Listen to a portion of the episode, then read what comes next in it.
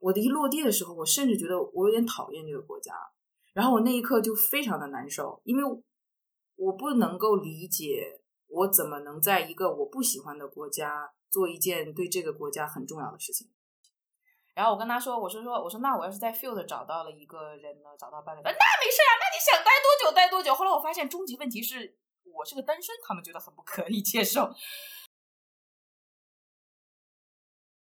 大家好，我是川唐风。大家好，我是 Bubbler。今天我们请到了小金刚，小金刚，请你给大家做一下自我介绍。Hello，大家好，我是小金刚。这个名字。好奇怪，觉得自己像是一个按摩棒一样。你可以先介绍一下你在非洲的背景吗？嗯，就是你现在非洲的哪里工作？我是在联合国中非多层稳定团，它的简称是 MINUSCA，肯定是 Mission of Something。这个维和团呢，它一共有一万两千人，差不多一万一都是军人和警察，还有一千人是所谓的 civilian，就是民事官员。在这里面，大家有人做 human rights，有人做。呃，这个 civil affairs 像我，还有人做 political affairs，还有人做那种比如说司法方面的。这个部队是从二零一四年开始的，是这个内战稳结束之后，完了结束之后呢，他们这个总统就希望维和部队过来。其实维和部队之前也有，但是因为战乱就走了，所以维和部队一四年等于是又回来了，一直到现在，呃，中非的情况也就也没有说特别大的好转嘛，只能说能保持现在的稳定。所以有的时候，呃，我也会想，那维和部队到底有什么样的作用？现在只能说至少让这个国家不乱。但是这个维和团比较困难的点是在于，它又要维持稳定，它又要帮着建国。但是建国这个时间周期太长了，所以你两个一起做呢，它就是比较困难。嗯，所以我们其实这两这两天应该是纽约正在呃大呃安理会正在商讨要不要更新我们的 mandate，应肯定是会更新的。但是呢，就是说还要待几年，所以联合国现在有几个大的维和团、维和部队，我不记得总数了，但是百分之八十都是在非洲。然后中非共和国是比较重要的最重要的维和团之一，从人数和资金就能看来。那像这个刚果金的那个 DRC 的维和部队，其实它的人数是在慢慢减少的。所以就是我基本上是九月二十五号才过来，才两个月吧。我是以 UNV 的身份，叫 United Nations Volunteer。然后我以这样的身份过来，然后大家会找机会去做 P，P 这个在联合国的那个系统里叫 professional，基本上从没有人做 P 一吧，都是从 P 二开始，P 二、P 三、P 四、P 五，到 P 五你已经有将近十到十五年的工作经验了，还可以再往上升。所以这边的话有很多 UNV，好像有四百多个，也包括司机啦，当然，甚至平均年龄都达到三十六岁了。嗯，就是什么样的人都可能来做 UNV。但是大家的目标当然是都希望后面能转成 P，毕竟他的工资待遇还有发展前景是不一样的。所以我到现在的话，这边中国人也不是很多，所以我作为一个中国人，然后如果说这些语言还是比较少见的，我觉得机会还是不错。所以的话，我合同是签到了明年的六月三十号，如果我想的话，也可以续签，应该是。对你们办公室来说比较有趣的，或者说比较可以体现你们办公室工作的重要性的 few reports 是。能不能举个例子？嗯，你这个很像纽约要的那个，给我一个 success story，然后证明你们有用。对，其实我们两周前正在讨论这个，然后就是因为 civil affairs 有时候大家会觉得你跟 political affairs 有什么区别？因为有的时候做的东西确实很像，你培训当地的村官也好，你就是问当地的村民有没有最近有一些安全信息、安全隐患也好，这些东西政治处也在做。但是呢，我们这个处的老大，这个法国人，他从刚果金就搞出来这么一套他原创的东西，其实挺不容易的，叫做 Community Alert Network，看 C A N，就是说我们在中非共和国整个这个国家可能有三五十个看，每一个看里面有很多的 volunteer，就是本地人村民，然后呢，全国下来有两千多个，他们呢收到一些安全威胁的信息。会告诉我们的人，然后我们还有所谓的 CLA，就是这种 Community Liaison。然后呢，这些看的这些网络会把安全信息告诉全国有，嗯，应该是七十多个 CLA，所谓的信息联络员，他们是我们的人，是我们招聘来的人，两千多个人向七十多个人汇报，把这个信息整合，然后确认了之后发发到这个我们十二个 field office，十二个 field office 再发给我这边。但当然了，这样就太来不及了，所以他们不止发给我们这边，他们也会随时向联合国的军队，因为军队全国也有嘛，去报告说，哎，我这边从看那边收到说，好像这个武装力量，呃，今天进城进了八十个，然后呢，他们跟之前那个武装力量可能要干仗，然后村民听到了风声，全都已经躲到树林里去了。那你现在就要，比如说你作为军队，你就要带着我们的 CLA，我们的联络员，就一起去做这个 patrol，一起去巡逻，然后在巡逻过程中确认这个信息，甚至是你在巡逻的过程中，可能新进来的这些武装力量，他就不敢造次嘛。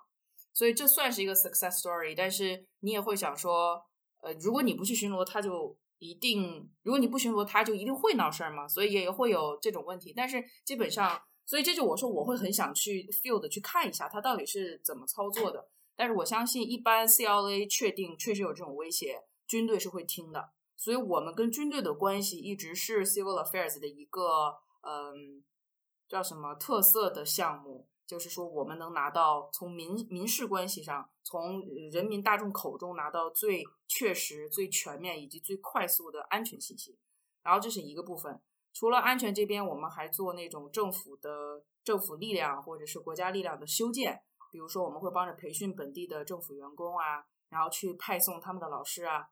那这里面有很多很心酸的故事，因为这个国家太弱了，就是你从班级省会给他派出，你说你现在是公务员哦，你是老师，我要把你派到 OBO，这都挺远的。但是呢，你作为公务员，你有这个责任，你只有去了。你在那好好教书，我才会给你发给你工资。哎，他说好吧，好吧，没办法，我们飞机把他送过去了，都是联合国的钱。到了那儿之后，他发现他要去到那个小学，他还要走四个小时。他到了四个小时之后，他发现连个黑板都没有，他受不了了。第二天他就回到班级了。但是你就你就你所以这种 frustrating 的事情很多，所以做政府项目那个人他就还挺 cynical，他就很不爽一点点，他就觉得。怎么说？后来我因为我不喜欢很消极的人，我说我如果要写你的事情写成 success story，我需要你相信他。我说我是 reporting officer，如果你认为这个东西你做的是 bullshit，那你就不要给我讲，我也不要写你。后来他说那我这么说好了，联合国所做的事情只是一个大房子中的基层底层一块石头，我们把人弄过去了，这个石头我搭建好了，可是我需要这个国家政府能够有一些激励政策把它留在那儿。然后能让他顺利的收到工资，然后呢，比如说 UNICEF 或者是其他的部门能提供纸笔，能帮着建立个学校，他需要全套的东西。你要说我们米努斯卡做事情做到了吗？我们做到了，可是这个房子不只需要我们。我就说哦，这个听起来很有道理，那听起来真的是不能当一个 success story 写，所以我就没有写他。对我后来写的就是我刚刚给你们讲的第一个部分，然后我们还有第三个部分，因为我们是三个 pillars，第三个部分我觉得很有意义，它就是。因为他们二零一九年这个国家的政府和十四个武装部队签了一个和平协定，这个和平协定是俄罗斯人帮着弄的，其实就是联合国就是就跟着走嘛。然后呢，跟着走也行，这个也签下来了，大家就想照着这个做。等一下，为什么会是俄罗斯人帮着呢？俄罗斯从最近一两年对中非有很大的兴趣，一个是呃，俄罗斯在国际上受到了因为克里米亚问题受到了制裁。它需要有更多的经济关系的这种贸易关系的发展，所以它的眼光有往非洲这边走。然后呢，中非这个地方乱穷，但是它资源很丰富，所以如果俄罗斯能够就是说，呃，开发他们这儿的矿产资源呀，或者什么，能对他们的经济是一个好处。然后呢，普京也可以就是说展现一下俄罗斯的这种地缘政治势力。但是问题就是俄罗斯具体做什么，目前就是他是有帮着推进这样的一个和平协定的签订，但是他也有帮着。呃，出口他们的武器，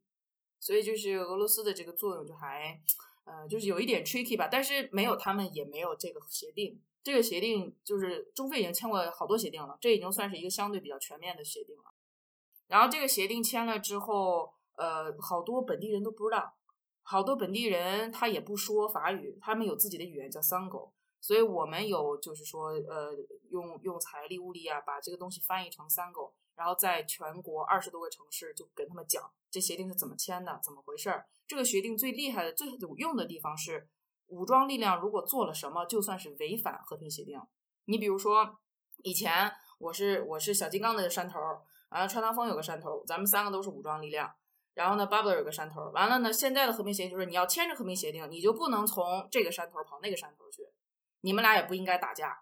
这个就是它的规定，所以大家民众就会说，哦，原来和平协定是这样子的。那他如果再看到新的武装力量，就本来这个山头一直是巴布尔山头，然后突然小金刚的山头人来了，他们说，哎，你这个是违反协定。所以在这样子的一个传播当中，他们就可以帮助政府，帮助米努斯卡去去监督什么叫做违反和平协定。所以我觉得这两块是比较成功的地方，也是我写的 success story。那个那个就是只见了底砖的那个，我就我就没好意思写，反正他自己也不是很有信心。我有个问题，那就是说这个国家完全感觉这个国家的民众完全没有国家的概念，就是一个国家应该做什么，他每每个不同职能的人员应该在做什么，他们完全没有概念。你你真的是太厉害了，就是其实这个国家的人本来以前也没有什么国家的概念，他们就是嗯之前就是法国占领过他们，然后以前穆斯林掌控着他们，慢慢慢慢的也就是六几年才建立了这个国家。一直也很弱，没有特别强烈的国家概念，它就是还是部落的那一种。慢慢慢慢有这种国家概念了，甚至这种国家概念是用三狗这个语言，你只有说三狗，你才是中非人，甚至有这种东西在里边。但是现在就是这个国家怎么说？二三十年前人都很淳朴、很简单，穷但是快乐着。然后自从这么多的外部力量进来了之后，他就发现外国人又有钱，好像又在利用他们的资产，这那的，人心就变得有一些复杂。他一现在见到老外，他就想着你在用我的资源，你应该给我钱。他也不会想得很久远，我这个国家怎么去建造，我这个国家怎么去发展。然后呢，他又充满了人家说的所谓的这种 victimize 这种受害者心态。哦，我们发展不了是因为你们怎么怎么怎么着。就是这个这个聊起来就感觉找不到答案，因为你看本地人他也很沮丧啊，他也说我也想发展啊，可是我们这个国家一个工业都没有，我能干啥？然后你们这些人在我们这里开矿。所以确实是国家这个概念本来就是比较新，然后他们现在对国家的概念整个有一种他们叫什么 fetishizing，就是觉得国家可以解决一切，你就应该给我工作，应该给我福利，至于我工作多少我还没有考虑到，但是这些你先就是国家能给的好处你先给我的。其实我到现在也不太理解那种逻辑，因为对于中国人来讲，你从一个积贫积弱的国家开始，你第一件事是奋斗。发展代表要吃苦，就这对中国人来说没有什么可讲的。但是 somehow 他就那一块那趴他就给过了，他就是你作为国家，你就要给我这些。至于我工不工作吧，就再说。所以就是不，我也不太，我也不太能理解。然后我问过，我就冒着那个风险问了一个本地人，因为他在中国读的博嘛，我就问他，我说我可不可以问你一个问题？我说有人会觉得，其实我也这么觉得，就是本地人他不是很爱工作，呃，这是为什么呢？完了以后。然后，然后他，然后，他说，然后他就说，呃，说说说说，你说这个也对，我不好意思用懒，因为懒这个太 racist。然后他说，你说的也对，也不对。他说，就是本地人呢，就是说，我们可能有的时候是不够自律，但是还有很多时候是你没有那个方式去赚钱。你你会觉得说，啊，我用手抄了这么多东西，你电脑一页就可以打起来。然后我赚的钱不是你的十分之一都不到，那我为什么要干？他们没有这样的动力，没有这样的那种活力去干。我觉得就是也有道理，但是就是你一问中国人，因为中国人就是咱们也看了美国工厂的，中国人是可以徒手抓玻璃的那种，你知道，所以对于中国人来讲，就觉得你吃苦是很正常的，你吃了苦，你才能会有什么什么。但是中非人就是对于那种长远的发展，他没有想的太多。你像班级这一块，乌班集合那么美。然后还有他们自己那么有独特的小市场，完全可以做成旅游城市，但是就是，哎，就是出门安全都保障不了。现在，你觉得他们有做成旅游城市这个概念吗？就是什么是旅游城市？然后如果是没有，没概念，就过一天算一天。他们就是开着个小船到河中央，把沙子挖出来，挖出来之后卖给建筑工地，这一天就可以了。就是这样，所以中国人在这边开超市找本地人为什么这么费劲？你找着一个人，他能说中文就很难，因为我们有的中国人就是法语不说，英语也不说，就得找是去中国留过学的中非人。他说点吧，你就觉得很高兴，你让他帮你干活，他干两天，他把你东西偷走，他就走了。他偷走可以过一个月啊，没关系啊。他他们以前是不是那个 hunter gathering society？就是只是打猎和。和采摘，以前就是殖民地的那一种，也也不也不到那种，就是殖民就殖民地，就是二战之后，嗯，一批国家都独立了的其中的一个这一种。只不过就是说，你像喀麦隆或者是它周边几个国家，比如说它有个港口，有个什么的，它就是比较能够向外看到，哎，我要做生意，我要什么什么的。哦，这个我也以前看有一本书里就说，本地人也不是特别有做生意的那个感觉。然后我看到有一本书，我有点记不太清原因了。它比较多的就是比较传统的行业，就是农业和畜牧业。然后呢，经常你也会看到它本地的冲突，也是我是我，比如说我就是在本地呃种个呃水稻什么的，但是呢，你呢是放牛的，然后你到了季节这块没草了，你就把牛带到另外一个地方了。等你回来的时候，可能下一个季度你家房子已经被别人占了，就就开始闹。所以有好多矛盾都是这种矛盾。我们叫做 transhumans 这词儿以前我都没见过，英语法语都一样，就是是很重要的一个，就是我们给就是联合国总部写报告都会专门提这个问题，就到这种严重的程度，所以他不会看到说哦，两大家家族要挖本地的矿，挖出了矛盾，挖出了什么，就不都不是这种，就全都是就是哎，你你曾经在这儿住过，可是你为了放牛，你去了喀麦隆，你回来了，凭什么我要把你曾经住的房子还给你？就全是这种。所以他没有所谓的那种很商贸发达呀，或者什么的，所有做的这种商业的，全是以前来这边生活的穆斯林。然后穆斯林在这儿也待了可能一两百年时间，但是中非人不认为穆斯林是中非人。Interesting，对，感觉他们对财产的概念和我们不太一样，就是他会觉得，比如一个房子空在那里，它就不再属于别人了，我就可以跑过去站在那里了。就是他对他对。资源的概念和我们不一样，做资源资源所有权的概念。嗨，谁保护你啊？对呀，你比如说，你比如说这个东西，这是我的房子，我跟政府签了的，政府已经给了我或七十年或一百年或一万年都是我的，他都没有这个，他都没有一个国家在那里，他怎么可能会有所谓房产的概念呢？他就是说啊，曾经这边住过，他走了，对。那他们有总统吗？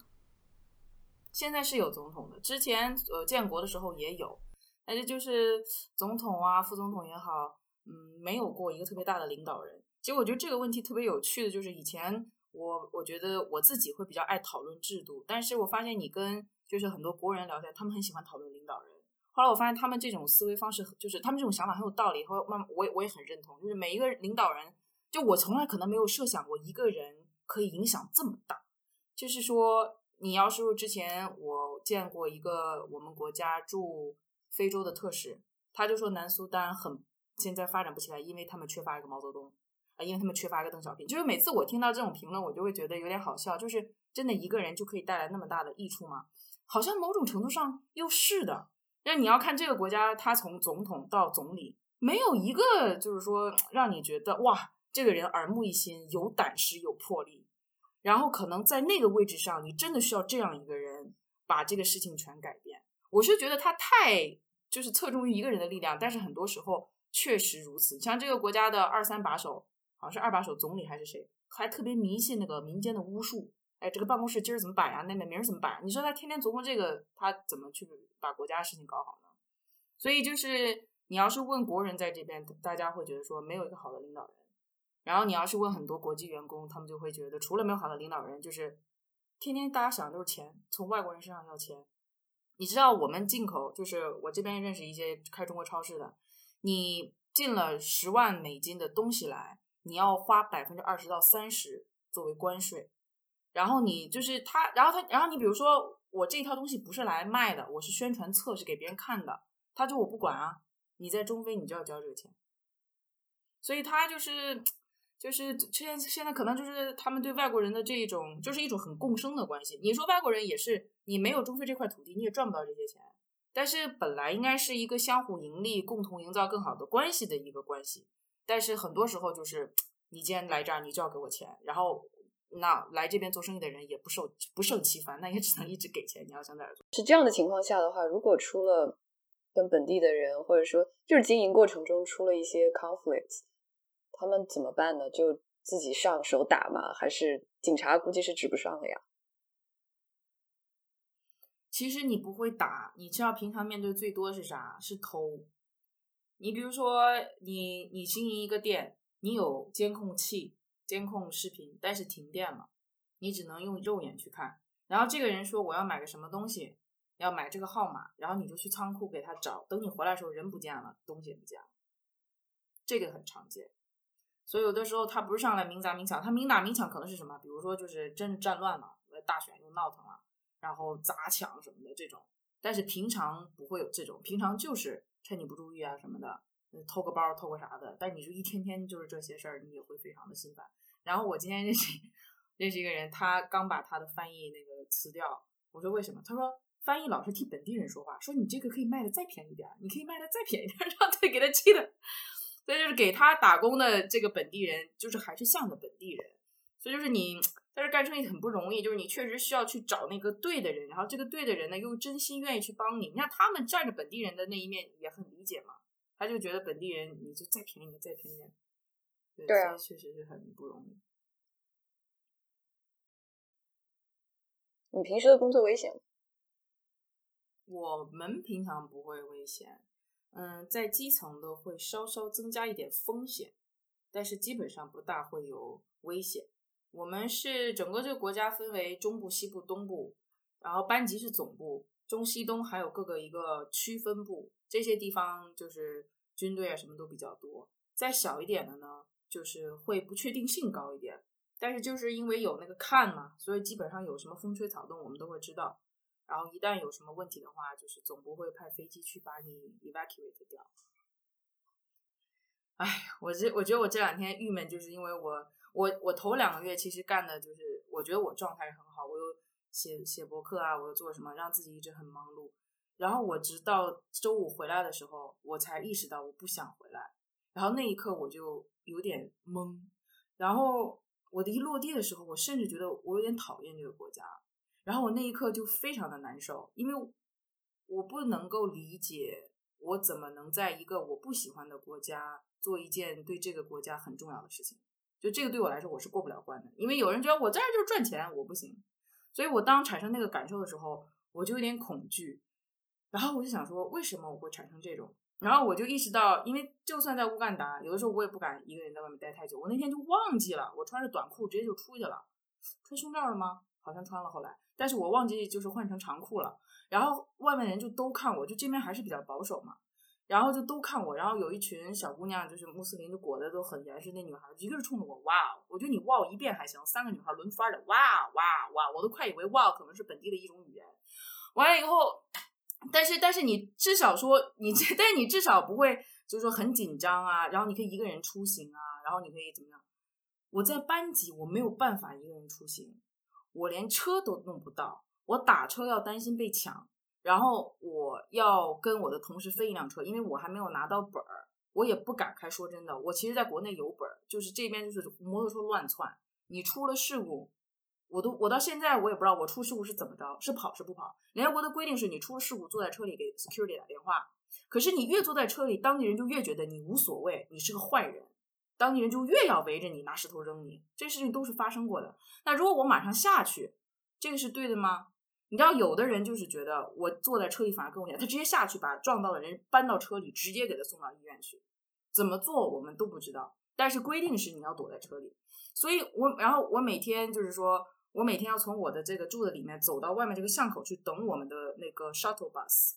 然后有的时候我不想跟我的同事去争是几点开来车，我就干脆坐 shuttle。但坐沙特的问题就是，他说他一点五十到，他一点五十不一定到。我一个人要站在那里站十分钟，那十分钟我高度紧张，每一个向我走来的人，我都在想他要不要抢我。尤其是三五个年轻人走在一起，所以我反而都是主动跟他们打招呼，我主动跟他们说下午好，主动怎么怎么样。所以我我就那一刻意识到，我每一天都承受着就至少三到五十分钟这种压力，这种你在别的城市根本就不需要想的压力，它造成了我精神没法独立，出行没法独立。就是很糟糕，其实，但是你在解决的当下，你觉得没问题啊，我解决了，我最终还是坐进了 shuttle bus。但是我从回来的那一瞬间，我才意识到，其实你你的生理反应是排斥的，你的身体不喜欢这样高压的生活，即便他一天只有三五十分钟。然后我那一刻就 可能差不多快明白为什么不太爽回来，然后我就又去做调整，然后然后后来慢慢当然做起来别的事情就会好一点，但是就是我自己是不希望自己。厌恶这个国家吧，我觉得是很不好的一个心理基础。只能说是这个国家和这种生活方式有它自己的特色，有它好的地方，有它需要你去调整的地方。但是就是我会偶尔想起来别人跟我说的话，就是说 field is not for everyone。就你自己最终要去想 field 适不适合你，你自己最终要去明白，feel 的是你的生活，假期不是你的生活，这儿是你真的生活。所以就是这个，就是我自己会就会想，就会想一些，嗯，感觉要要 show a lot of respect。啊？感觉感觉 I don't know like I feel like I'm showing I, I want to show a lot of respect to you and all the people who work there. 哎呀，所以我就觉得，哎呀，我就有就一开始我来的时候充满了期待，然后我现在就觉得，哎呀，要是我也是个 engineer 什么的，然后生活在一个有海滩的城市，哎，那该多好啊！而且你知道，还有你你们两个都有伴侣，我也没有伴侣，然后他们还说 mission fucks your personal life，就是说你都不知道对面这个人会不会也在这个城市待多久，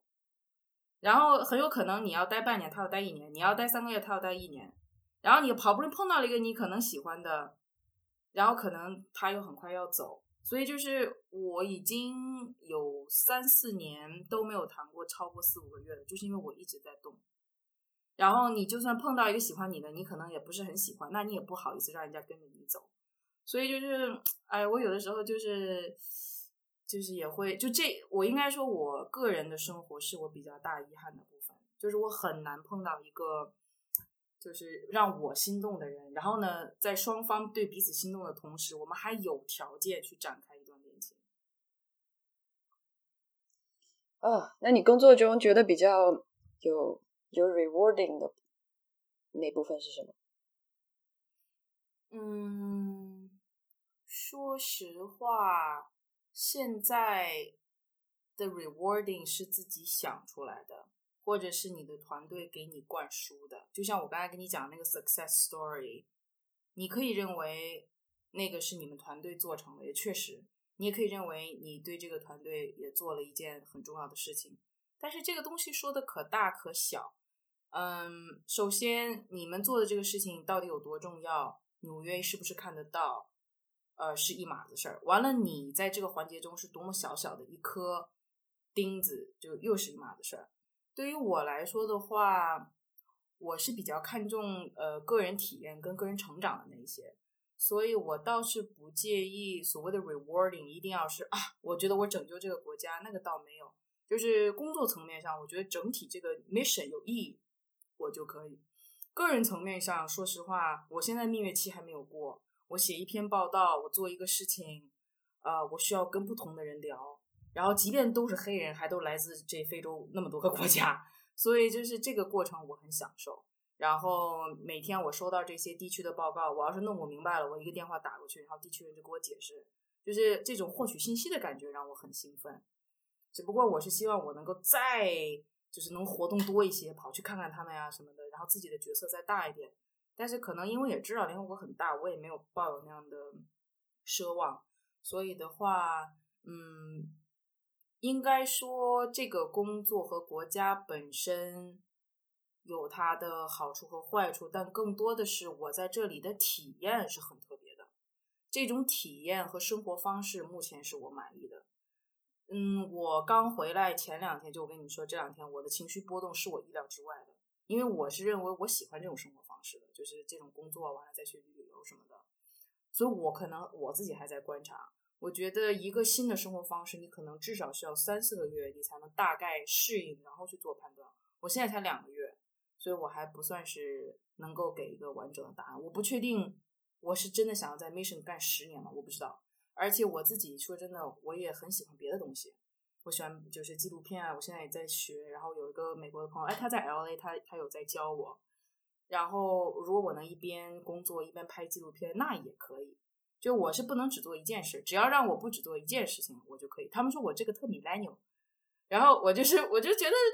哎，我看我看到那种 P 四 P 五的人，一个星期工作六天，然后一天要工作就是八九个小时，我真的就三个字儿，凭什么？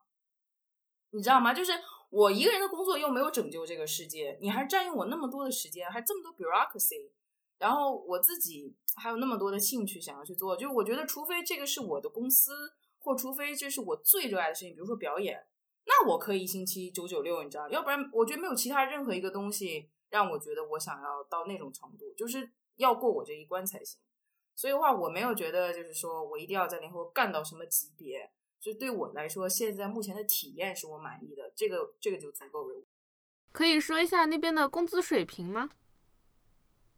好，呃，UNV 现在呢，全球是不一样的，它的基基础底薪是一千五百美金左右。然后呢，如果这个地方有战乱、有什么的、有困难，它就会一直在叠加一些补助。中非应该是，我不知道中非是不是最高的，或者伊拉克是最高的。就是它越乱越高嘛，所以我们这边到最后是三千六多美金一个月。然后呢，联合国的工资是不收税的。在这个之后，如果呃呃 UNV 不能待超过四年，所以你四年之内一定要找机会转正。有的人好像是干着干着就忘了，干完四年就回家了。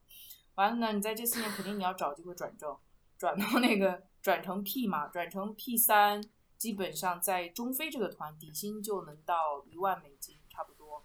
然后你如果，但是就很好笑，就是在于很多中在这边干的人，他不想去纽约，为啥？你去纽约，首先你一万美金会降，因为你的危险补助全都会掉下来。你如果是平级走的话，就这边的 P 三走到纽约的 P 三，就等于是你可能一万美金一个月变成了八千，完了生活费还 double，完了之后你的假期还减少，因为我们在这边还有那种呃像什么 rest and recuperation，每六周可以休息一周，整个一年下来再加上年假，我们休息到三个月将近。你在纽约也没有这些，所以就是，嗯，这个灾难的地区 也有它的一些 benefits 吧。所以 UNV 的话，如果就是大家听众有感兴趣的话，就可以去开一个 UNV 的 profile，把你自己到真的还真是不复杂，因为你不需要写什么 motivation letter，好像就一个地方让你写两三两三行而已，你的特征。那那个地方你一定要把自己最特征最相关的东西写上。就比如说你一直想去 WFP，你想去这种 food program，我听说 WFP 很有趣。那你就必须在那两三行里写我对 food，呃，比如说 distribution of food 或者 distribution of 什么 non-food items，他们有自己的那些 term，你要把这些东西输进去。那你如果说我对政治感兴趣，那一定要写什么 mediation，然后 political affairs，然后你把这些，然后我想去 field 啊，我说说什么语言，这些全是关键点。基本上就是你要去哪，你对什么 area 感兴趣，然后你说的语言，然后这样子的话，你的 UV profile 出来之后，他如果这个地方需要人。他收入搜出关键字的时候，你的 profile 就会跳出来，跳出来之后，他可能就会选一些人，就说你愿不愿意被考虑。基本上你愿意被考虑，就会有 interview。interview 当中呢，你如果是说英语的话，当然很多机会，但是法语国家必须会说法语，他很有可能会有两三个提示，呃，用法语来问的。完了之后，呃，工资差不多就这样。当然了，除了这个 P 之外，是有别的了。我别的不是特别熟，比如说还有叫 FS。什么玩意儿？Field Support Team（FST） 好像是，他们的薪资水平肯定要低一点，因为他们相对于呃这种政治处，您是说它更属于支撑性的东西，它我们叫做他们不算是 substantive，然后它就是比如支撑的，比如说那个呃他派粮食，比如我们这个军队的粮食啊，他负责管，啊这些的呢，他可能叫 FST，已经到了六七级了，他的工资可能只有 P 二的那么高，那这个这套系统我就不是特别理解，嗯，对，基本上是这样。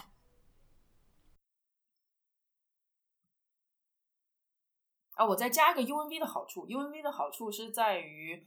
呃，就是说你 UNV 基本上就是就就是联合国的员工，他还不是 consultant，他就是联合国的员工，所以一旦有什么事情啊发生，evacuate 就是你你你你的待遇是一样的，你的假期也是一样的，包括我们每一次每六周休息一周，还会给一千四的补助，这个也是大家权益一样的，这一千四基本上就是你买个机票也就差不多了。剩下生就玩儿还是要你自己掏钱，然后现在 UNV 就很少中国人，当然了，他们也问过我，我也很理解原因。那国内学法语的那都要去赴 Hans 学学学什么那个 fashion 去，也没有人跑这边来。但是就是说，就是其实还是很希望有中国人来。你至少英语你可以去南苏丹啊，这些你可以去啊。但是像马里啊这些，可能就是都需要就是法语要基本上有一些水平才可以过来。就是真的中国人很少，还是这边是挺希望中国人过来的。你当时是怎么想要去 UNV 工作？当时是我读国际关系，在美国毕业，是今年五月毕业的嘛。一开始其实我一直想去联合国，但是中间又觉得说要不要留在美国呢？然后又呃考虑了一些智库啊啊什么的其他的这些工作。后来我就发现做学文科留美国是真的很难。然后我们的过渡签证也就一年嘛，那很多公司也不愿意在一年之后再支持你，包包括很多智库直接就告诉我了，我们不招国际。后来我想说，嘿，绕一圈，那就还盯着联合国吧。然后我在美国找工作的期间，应该是电话和面对面这种 information interview 一百个。我后来大概 数了一下，见了一百个多人吧，但是最后可能就是呃，可能见了十个人，就是为了把这个行业排除掉。但是也好，我是就是我我我能说我该做的都做了。完了后来我就发现，联合国现在的情况就是说，你如果想要有一个 career，现在都要去 mission，尤其是做 political affairs 这种东西，就是你一定要在 peacekeeping 待过，你一定要去过 field。你如果不去，就只想待在总部，嗯，就很难。你你像有人在 UNICEF 也很不错的地方，他就一直是 consultant，你就转不了正。你怎么着你也得去过 UNICEF，比如说柬埔寨，你待过一年那都行。但是就是你没有 field，你就一直在纽约蹭这个 consultant，你蹭到什么时候呢？就是你怎么着都得去。后来我就发现，那这样那就不我在纽约，我也你要联合国纽约的实习都他娘，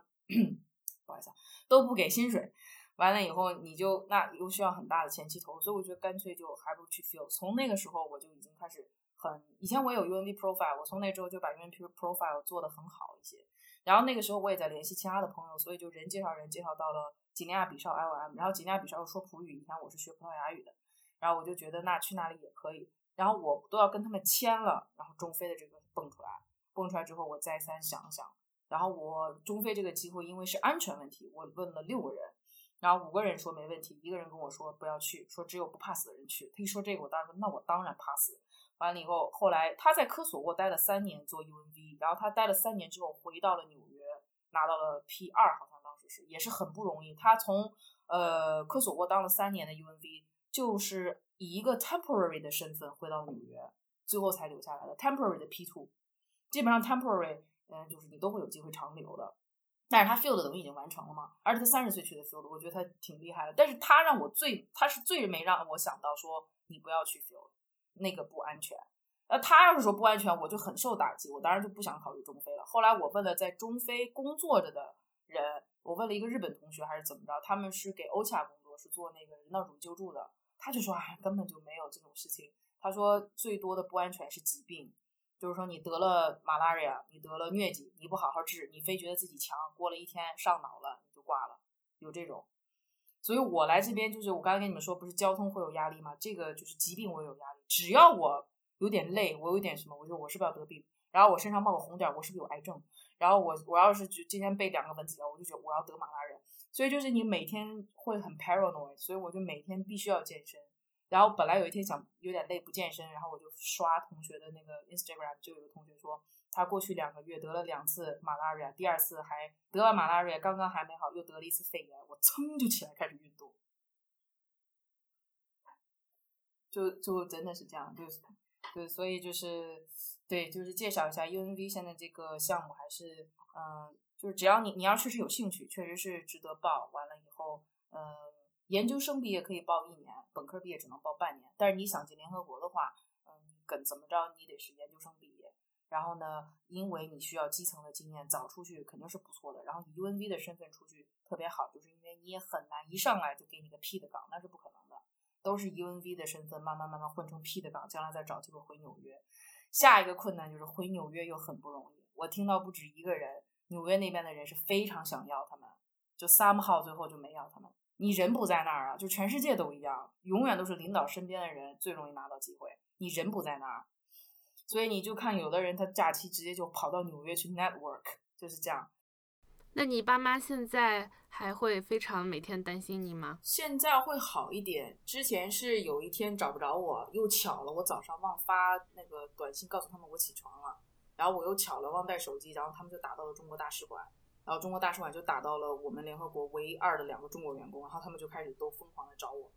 然后后来我就觉得。他们可能过了半年就会习惯了，现在已经比较习惯了。包括我去乌干达玩啊什么的，现在是比较习惯。其实我有时候写的文章，因为我不想他们发现我的豆瓣什么的，所以我会把文章放到 Word 里，然后给他发一 个 Word 的文档，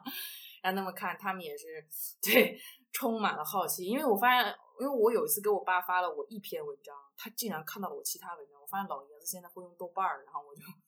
本来我想只发链接，但是我觉得他会他会翻看其他的页面，所以我现在就直接发一个 Word 文档给他。他们对我在我这边的生活还是很感兴趣的，然后基本上对安全好像没什么担忧了，但是会希望我每天都要说一声早上好。嗯，那你之前说服他们的过程，有有说服他们的过程吗？肯定有啊！我一开始的时候，其实我一开始本来要去几内亚比绍，然后几内亚比绍呢是 IOM 是国际移民组织，但是那个团队太小了，然后呢也是实习生，不是 UNV，实习生一开始是基本上没什么工资的，然后只能等后面转 consultant。然后我当时就觉得这件事儿呢，我跟我爸妈说呢，只需要告诉他们这个地方穷，但是呢这个地方会让我后面能进国际组织工作，我觉得可以说服他们。等到中非这个事儿冒出来，我就有点懵了，因为我也有点担心，因为他毕竟就是网上报的是非常乱乎的嘛。完了呢，我就开始想先从我爸这边入手，因为我爸他自己是军人，他自己也是一多一腔热情那种，所以我觉得他比较好下手。然后我就跟他说：“我说你看啊，我要是去维和部队呢，就相当于子承父业。”然后我就蒙他，然后给他蒙的就特别，哎呀，他说呀，这个有道理啊，这个真的啊，对。然后他就。就是就是基本上被我说服，但是因为我知道他会翻看新闻，所以我先把新闻百度的看了一遍，我就知道他会问什么问题，然后我就会跟他讲你在联合国，尤其像我爸军人这种的这种，就这种家庭，他对于官方的东西反而是过度的信任，他觉得啊你只要那你去联合国我就不担心了，他会这样子，所以我就顺着这个心思和逻辑，我就跟他讲我在 compound 里啊，我不可能出去啊，然后怎么怎么样啊。然后我爸这边我差不多做通工作，而且他一听啊一万两千人，一万一个军队，他以前又是带过军队的，他就觉得很兴奋。完了，我妈呢就是一上来就在电话里冲我大吼，然后就说我的声音现在都在瑟瑟发抖。然后我一听这个，我说我说我们可以隔一会儿聊。然后他就不要，他就要发泄嘛，他就说为什么要有事业？为什么要工作？然后就是就那一套东西。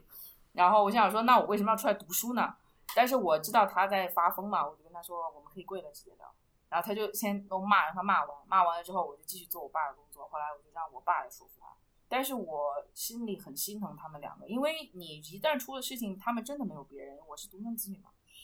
所以到后面的时候，我的那个就是我就是一边说自己不好，然后一边说我有多爱他们啊，怎么怎么样，就给他们灌输这些。但是我发现很管用，因为只要我说我不好，我妈就会觉得，哎呦，好像你也没有那么糟。然后我就对我就会跟他们讲说，是我不好，是我太我这个女儿做的太不一样，然后搞得你们这么辛苦，怎么怎么样，然后就然后就跟他们说我一定一年就回来，这个都是为了以后更好的发展。其实你一年之后，说实话我知道不可能的，你一年之后你你这生活状态你就可能就变两年变三年，你不知道的。而且纽约不是那么好去的，你就算拿到了 field 的经验。纽约也不是那么好去的，然后现在又说你将来想升 P 四 P 五，你至少要有两个 mission 的经验，那也就是说我还得怎么着去马里再走一圈，你你你不知道，但是我就说先让他们同意这一年，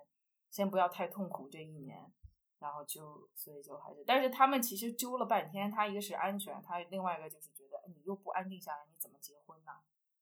然后他就会一直讲这个，然后就让我不要找黑人啊，让我什么什么，就是就是中国父母那一套东西。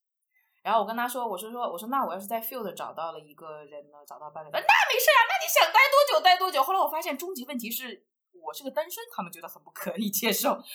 然后如果我要是结婚的话，好像我在 field 死活也没有什么关系。然后我就啊明白了他们的逻辑点，对，但是哎呀，就是还是很难。我觉得我不管在哪里，就是伴侣这方面都会非常的困难，不管是在哪。这个逻辑很很神奇，所以这个逻辑的意思就是说，你要是有了伴侣了以后，出了问题，他们就不那么操心啊？还是？I don't know。对，首先肯定是安全，你要活着嘛。那你活着之后就是结婚，就是这两件事儿。你如果活着的这个事儿能保证，你还在那儿结了婚了，那你就待着呗。那个他们就更能接受。我确实没有想到，我结婚这件事情这么重要，就是说只要结婚，就是你在哪儿待着都行。国内爸妈大部分都这样啊，不是好多人都是那种，是就是一个女生特别特别优秀，但你只要不结婚，就搞得好像你千古罪人一样。唉，是啊。不过，我那段时间有时候跟他们沟通累了，我也会觉得在他们面前我永远天生有罪嘛。嗯，但是从另外一个角度想，就是。怎么说？他们可能他们就是会觉得说啊，你要有成家，然后这样的话，你可能有另外一个人会去，就是你们互相照顾，或者有人会照顾到你。嗯，他们可能就会觉得那样也比较放心。我是在试图帮他们找话说，嗯，就是他们可能也不一定说你一定要成家。他们不需要理由，你知道吗？他不需要 就是一个人就应该结婚，他不需要别的理由。就是你一个人一个人在世上就是很悖论的一件事情，他就不能接受。关键问题是，我是渴望有伴侣的，我结不结婚无所谓，但是我希望有一段很深刻的相互支持理解的关系。但是因为我对这种关系的期待很高，我一直很难以实现，再加上我的生活方式。但是我每次跟他们一表达，我其实也渴望这种关系，他们就所以让你赶紧找啊，就是你让你聊就聊岔了。所以就是我我跟他们说的其实有点像是两码事儿，你知道？但是，他就觉得说是你既然也这么渴望找，你为什么不要有个稳定的生活？你这样就可以找到，就搞得好像我在让我自己陷入一种困境当中。但其实这些都是我，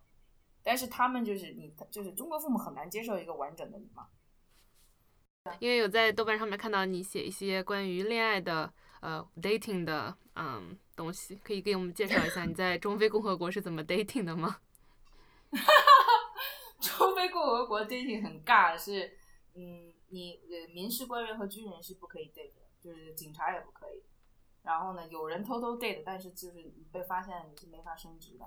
然后呢，就只能是，但说实话，百分之六十人来这就是为了钱。你真的想找到。有趣的、有想法的人就不是很多，然后有趣有想法的，可能就是说自己也很有个性，然后你就很难去那什么。然后我来了两个月了吧，我 date 了两个人，第二个其实不大算，第一个就是一个就是也是他也是 UNV，然后就是他见我第一面就跟我说我在这儿是为了钱，我基本上就本来要把他就是溜掉了，但是因为他是棕色皮肤，然后我又很喜欢棕色皮肤，我就多见了几面，但是我发现他还是很无聊。我后来就悟出来，因为我是想，我觉得我有点 alpha，我想找贝塔一点。但是我觉得你想找那种包容一点的 alpha，就是它跟有趣的贝塔是一样难的，就是贝塔就是比较容易 boring，你知道吧？所以就是，然后我看他是很贝塔，然后我就希望看他有没有变 alpha 的潜质，我觉得是没有的。然后他每天就是问我一天都在干什么，然后我就跟他说，你这个你这个 conversation 要 interesting 一点。但是你不能说啊，你人家跟你在一起，天天就听你想听的话，那也不行啊。所以我跟你说，AI 如果将来能发展成给我一个完美伴侣，我真的要，因为他一定知道说什么话让我喜欢，什么时候就是抱着我强吻，什么时候不要理我，然后我就不需要去调教啊。然后我后面遇到了一个那个禁欲风的黎巴嫩弟弟，然后我就很喜欢他，然后我一度认为觉得很有机会，后来他就。跟我说，就是他工作一星期八十个小时，我觉得我对这个真的很难有概念。就是我知道他，就他永远都很累，然后也没有时间出来。我觉得除了是工作，那应该也就是兴趣不够吧。然后我就我就非常沮丧。我沮丧点是因为我之前的恋情的话，是因为我要走或对方要走，然后或者是我们的生活状态比较不好，就比如说我在找工作怎么样。然后好不容易碰到一个，我觉得我生活现在状态是稳定的，他生活状态也是稳定，而且我们都在同。彼此也有些兴趣，但是我搞不定，然后我就很 生气，然后我就是搞不定，那我也就是没办法。但是就是怎么说，就是我还是很羡慕有那种 soul mate 的伴侣的人。虽然我一直在苦苦的追寻，但我也是屡屡的失败。那我们来讨论一下未来的打算吧。我知道，虽然你的未来的打算比较嗯不不太确定，但是有想有什么想法吗？嗯。理想的就是像我刚才跟你们说那个人一样，将来回到纽约，然后去学表演，然后还有别的可以再做点别的事情。我是希望能够就是，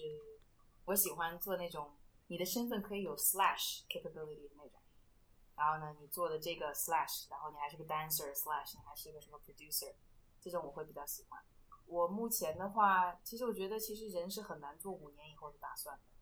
尤其是我们现在这个比较 mobile 的生活状态，然后又比较想尝试新的工作啊什么的，所以我近两年的话，我感觉是会待在这里，然后争取生风屁，然后，然后继续看能不能把那个纪录片做出来，然后两年有这个就够了。嗯，下一步的话就是要再换一个 mission 还是再怎么样，这个真的是很难讲。然后这个纪录片我觉得对我也会比较重要，我看后面我能不能够。就是成长出一些新的东西来，因为我有看到说你拍一个纪录片，你是不会把这个当成你的生存的一个职业的，你只有拍了几部才知道，所以现在还是一个体验的过程当中，未来两年应该也就这样。嗯，你之前讲到表演，有没有想着往那个方向发展？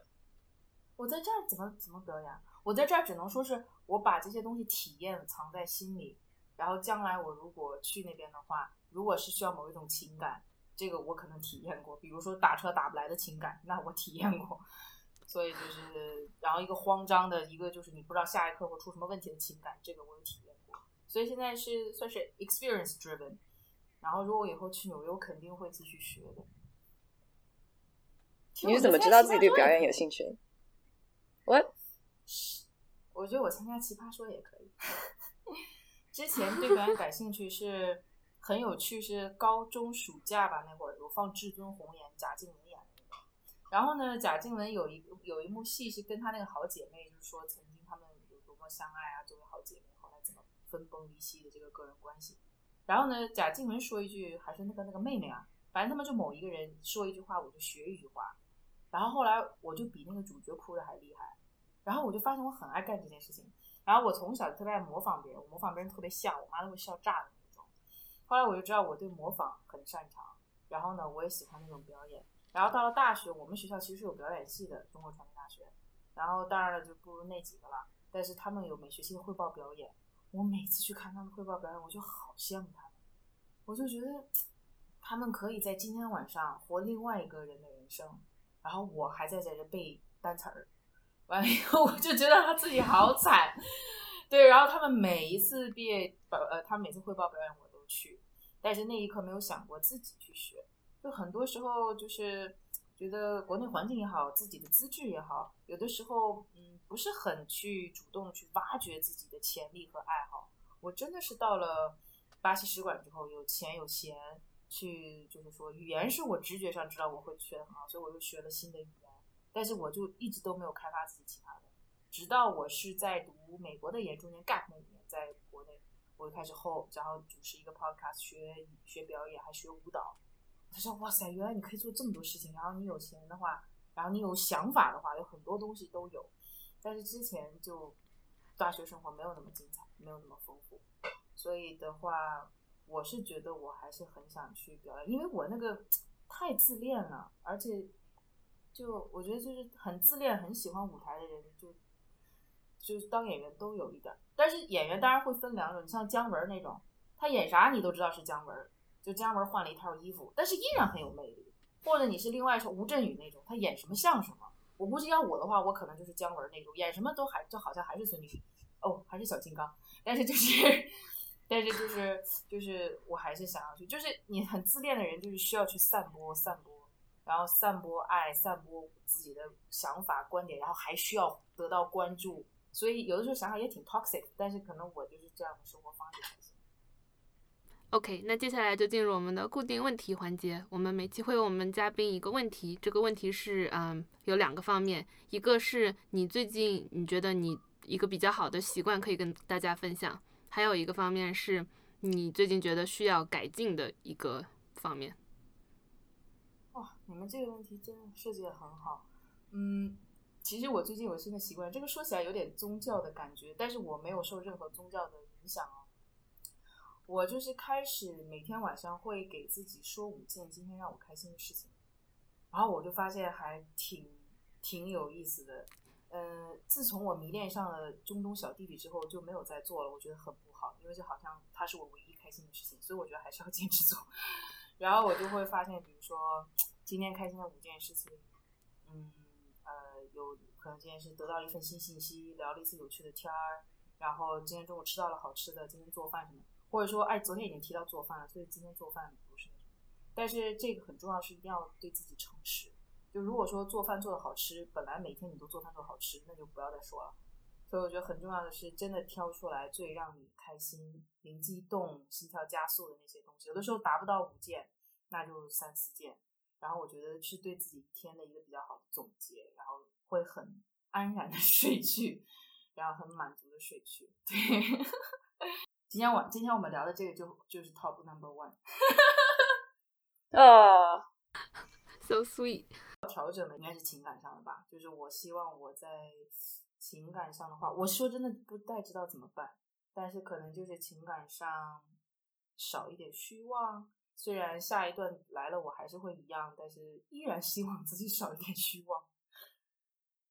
对我觉我觉得我生活中所有的事情都改得动，就这个改不动。我就觉得我生活中什么都可以搞得定，就是感情搞不定。所以就是我每次想有点经验，然后提高一下自己，我找不到，我没有 solution，所以我也我也没。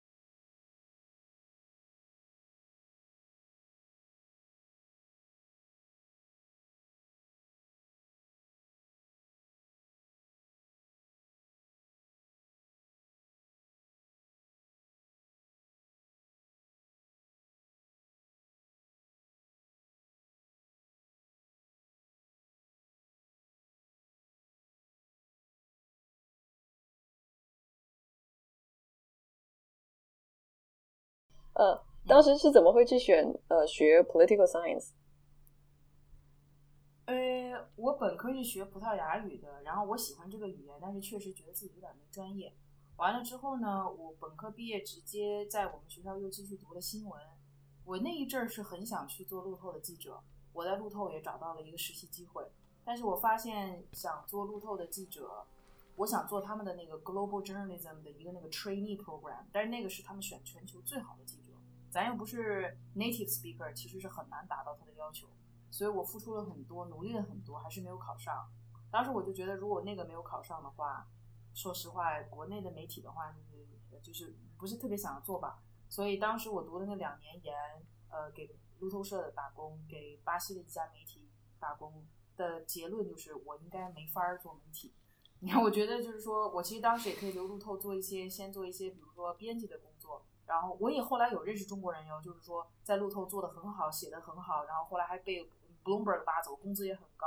但是你很难。他最后自己都说，我写的再好，我也不敢说去写那种很 spontaneous 的信息，就比如说 Flash，我中国人是不敢碰的，因为他要求你在最短的字、最快的时间把这个 Flash 发出去。比如说那个哪个国家领导人最后选了谁，所以就是你还是会不自觉的在 native speaker 面前你没有那个自信。所以我想说，我真的愿意付出这么多的努力去做一件我可能永远做不到、我想发挥最好的事情吗？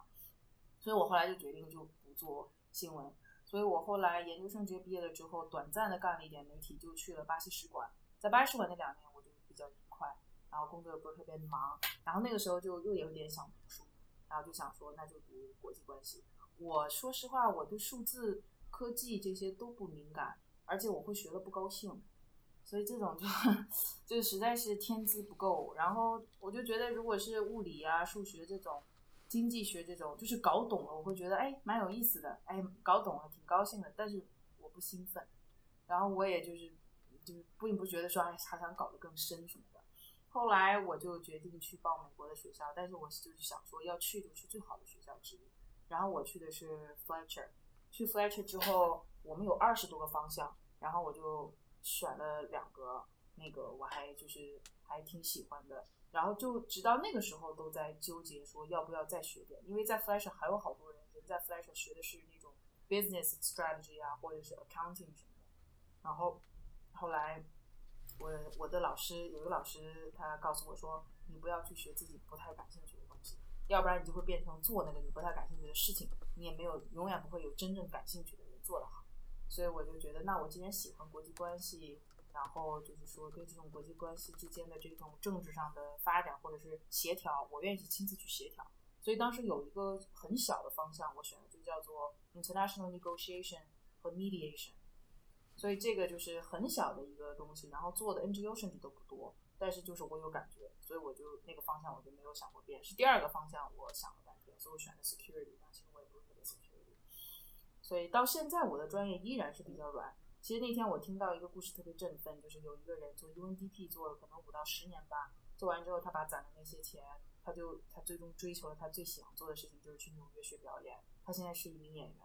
然后呢，他平常还会接一些 consultancy 的工作。然后他老婆是一个 writer，然后他们就结婚生小孩。就对我来说，这是神仙般的生活，就是这是完美的生活。对我来说，我每次碰到这种故事，我就觉得很嫉妒。然后我就，然后我就想说，我能做到这个故事，这这这样的生活吗？这这我要做这个生活的难处就是在于，他 UNDP，你知道他研究什么？他研究 climate change，他这个知识就非常 specific。我这种 reporting officer。而且 report 是中非共和国的事情，我就不知道我去纽约我能做什么 consultancy，我就我就还得是在就是说联合国做全职的工作，就然后他现在就真的他就是舞台表演，他也不在乎别的。然后你看那些 comment，然后大家就是说这个人是个好演员，你得到这种评价，你还需要别的吗？所以我觉得，然后又有一个懂他的伴侣，哇，我觉得我可以折寿十年去得到这样一个生活。所以就是啊，扯远了。反正就是对，就是我选的就国际关系是我感兴趣、是我有感觉的东西。但说真的，就是我我是特别有感觉于表演、经历、体验，然后人之间的情感、人之间的矛盾，然后去用一种比较夸张的方式去体会它。所以跟这个东西相关的，我可能都会感兴趣啊，就是什么 stand up 也好啊，表演也好啊，甚至是待在中非共和国，虽然做的是政治事务，但是我体验的依然是人情，就这些我都可以接受。但是就是说，像他那样子只做一些 consultancy，然后全身心的还可以去做表演，那个会是我最理想